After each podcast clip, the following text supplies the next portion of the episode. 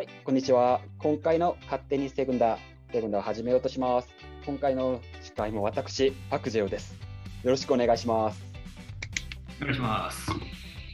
そして、いつものメンバーですけど、大切なゲストさんをご紹介いたします。まずは、レアル・マドリードならこの方ですね。酒井酒井さん、よろしくお願いします。よろしくお願いします。そして、その真逆であるバルセロナならこの方ですね。渡辺壮樹さん、よろしくお願いします。はい、お願いします。はい、まあ、今週の勝手にセグンダーは、まず今週の試合からちょっと確認してみようと思ってますね。まず試合結果だけまず軽く見ます。まあ、アルベリアとエイバルの試合は、エイバルが1-0で勝ちました。あとは、うん。ヒロナとウエスカの試合はウエスカが3-1で、あとカルタカルタヘナがアモレビエタと試合で3-2でカルタヘナが勝ちましたし、おお、三人か。そうですね、2連勝中ですね、カルタヘナ。うんうんうん。いいですね。あとラスパルマスとテネリフェの試合はラスパルマスが2-1で勝ちました。ダービーだね。ダービー。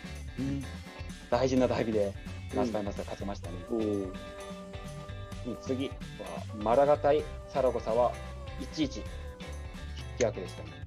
なるほど。サラゴサちょっと元気ないね。香川選手抜けてからね。うん。うん。うん。次はヒホンとスポーティとアイコルコンですけど、ここはヒホンが1-0で勝ちましたけど、アイコルコンが今年全然ちょっとアルダメですコルコンダメね。監督これまた変わるん。じゃないねえ早めに手入れないとやばいことになるね。せっかくのそうですね。セグンダーからね、セグンダーベイに落ちたね、これ。早めに手入れないとね。うん。そなるほど、次はイビザとミランデスだけど、ミランデスが2-1で勝ちました。ど。うん。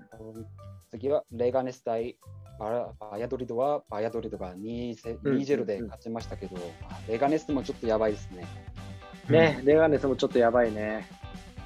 でも、バジャドリードもなんか一時の勢いなくなったね。なんか、あのーね、やっぱプリメーラにいた時のようなダイナミックさがちょっと感じないね。やっぱりこの辺は選手のね、なんかこう、出入りで結構左右されるところあるじゃないですか。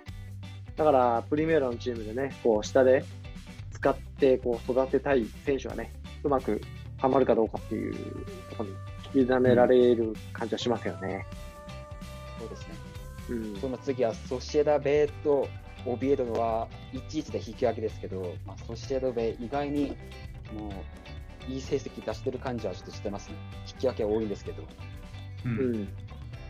その次はブルゴス対ルーゴは1-1ででも引き分け。うん。もう最後は、まあ、ポンフェラディーナとフエンラブラダですね。この試合もおフエンラブラダ0-0で、うん0-0で、まあ、うんはいはい。引き分けで今節終わりましたけど、まあ、今週、まずはちょっと話してほしいのは、うん得点ランキングに上位にある選手たちをちょっと話してみたいんですけど、こ今、1位はストイチコフですね、エイバルの。うもうね、名前がやばいもん。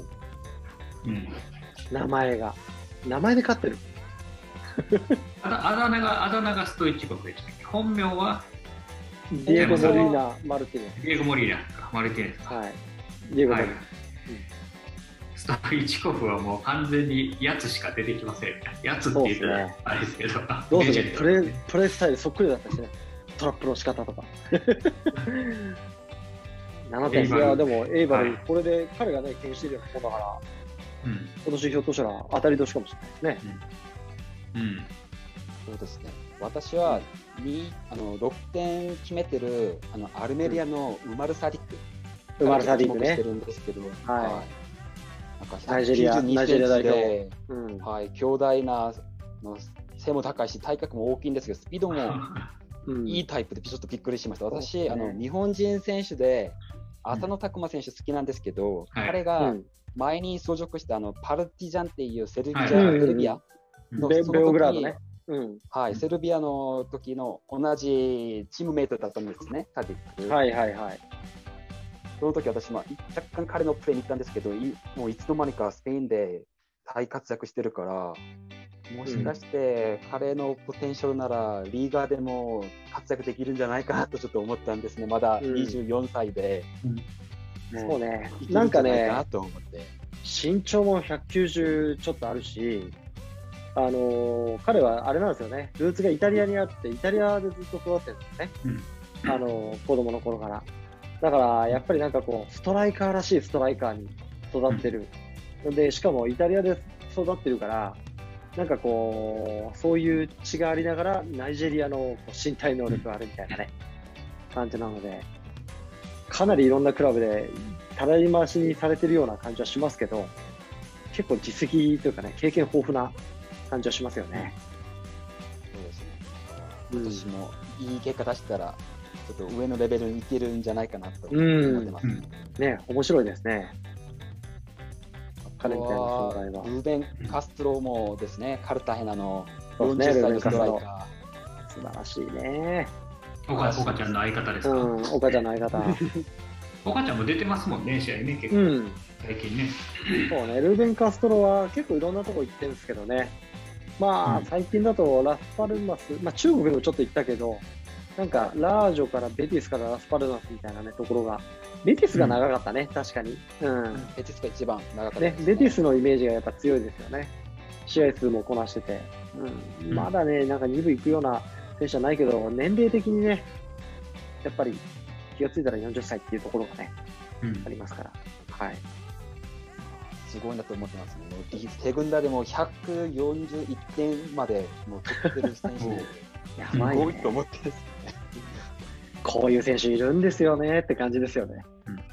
うんちょっとぜひ注目してね、岡崎選手の試合なんか日本でも放映されてますから、ちょっと注目してね、一緒にいるやつ見て見てみてほしいなと思いますね。はい、うんそうですね。あはいと、ソシエダの B の方、なんか監督の話、なんか、噂とかなんかありますかね、酒井さん。いやー、なんか、現地報道によると、レアル・マドリードの次の監督、シャビアロンソなんて指名されてて、うん。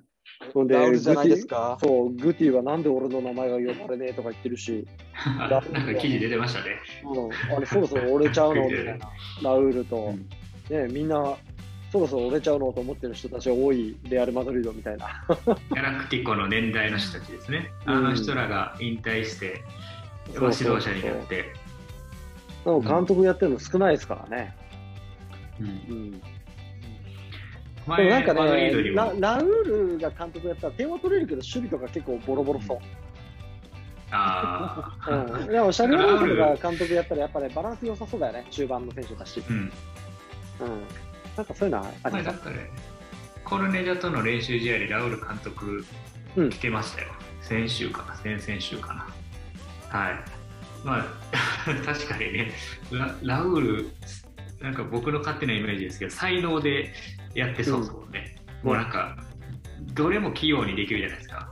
うん、うまく。なんかその自分の持ってる感覚っていうのをどういう感じで落とし込んでるんかなっていうのすごい興味あるんですけどね。ねその辺はアロンソの方が緻密に論理的にやってそうだなっていう、うんねかまあ、勝手なイメージですよ。うんイメージですけいど、やいやいや、でも、ね、やっぱベニテスの下とかでもさ、アロンソね、リバプールのやつだしなんかね、そういう細かさも経験しながら、うん。感覚的なところも大事にしながらみたいなね、うん。イメージ湧きますよね。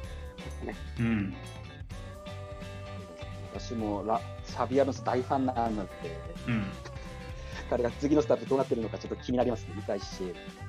まあね。まあ でも、アンジェロッティ来たばっかですからね。そうです。だから、ね。まあ、アンチェロッティはそう簡単にね、クビになるってことはない気がしますけどね、なんか、2、3シーズンやってほしいなと思いますけどね。うんうん。それこ結果は出そ、す監督じゃないですか、うん、今年クビ切っちゃったら、それは怒るで、アンチェロッティは。うんおいっつって。うんまあまあ、でも期待したいところですね。はい。はい。そうですね。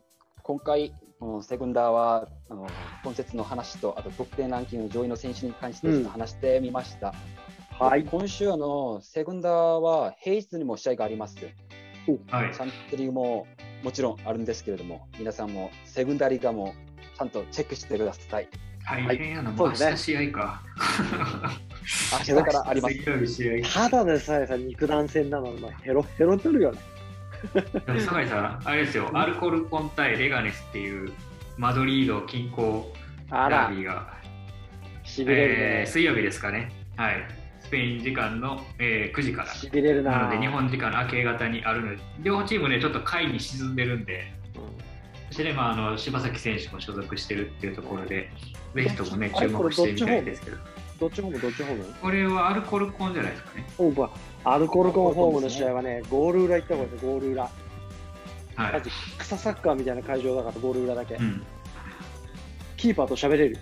お前しっかりと右だぞとか、ね、みんなに言われてる。左とか。フリーキックの時とか、後ろからコース空いてるとさ、ここ空いてるぞ、右の上来るぞなんて言われてるね。本当に来ちゃって、本当に入っちゃうみたいな。で、ファンが、ほれーみたいなね。そういうスタジアムだから。ぜひね、いいですね、ゴール裏そうん、ゴール裏さ。ん、いけんじゃないですか？今年1回まもしかしたら一回は行きますね。ね、ゴル裏行って、ゴール裏で。キーパーに直接指示を出す。出してみます、私いいですね。あとはカルタヘナもあの基本と試合ありますね。ボルティングヒワの。その試合も結構注目ポイントじゃないかなと思います。そうねカルタヘナはうん。忙しいな、今週。ね、忙しいですね。はいいやー、でもこうやってフットボールが戻ってくるとやっぱいいですね。